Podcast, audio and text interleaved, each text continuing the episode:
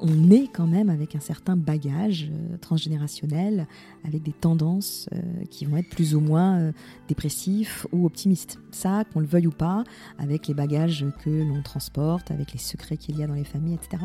Donc ça, c'est vraiment une prédétermination qu'on ne néglige pas. Maintenant, il y a quelque chose d'autre aussi qu'il ne faut pas négliger dans son rapport au bonheur, ça va être les accidents de la vie, les rencontres, les mauvaises rencontres.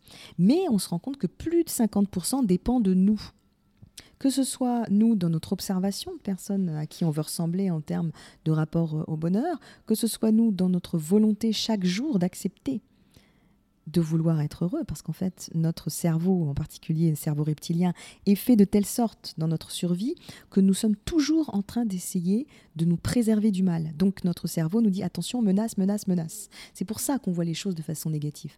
On, a vraiment un prisme euh, de négativité pour nous préserver. Donc c'est très bien Hein, on dit toujours que les optimistes, bah, ils ont été en premier, euh, on va dire, gazés à Auschwitz. Donc en fait, l'idée, c'est de se préserver, de rester réaliste, mais d'entourer ce réalisme d'optimisme, en disant qu'il y a aussi dans mon arbre de décision une branche qui peut bien se passer. Ça peut aussi bien se passer. C'est très très différent de ce qu'on peut avoir comme attitude euh, qui dit bon ben voilà l'entretien, je sais très bien que je vais le foirer et si jamais je le foire, bah, j'ai raison.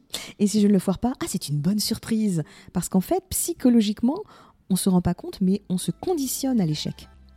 Parce que l'échec est rassurant. L'échec, comme je l'ai anticipé, bah du coup, je suis trop forte. Je, me donne raison. Donc c'est ça le gros problème vis-à-vis d'un prisme qui serait euh, trop négatif. Donc oui, bien entendu, l'observation des autres est absolument nécessaire. Et bien entendu, c'est ce qui nourrit aussi les cours de psychologie positive.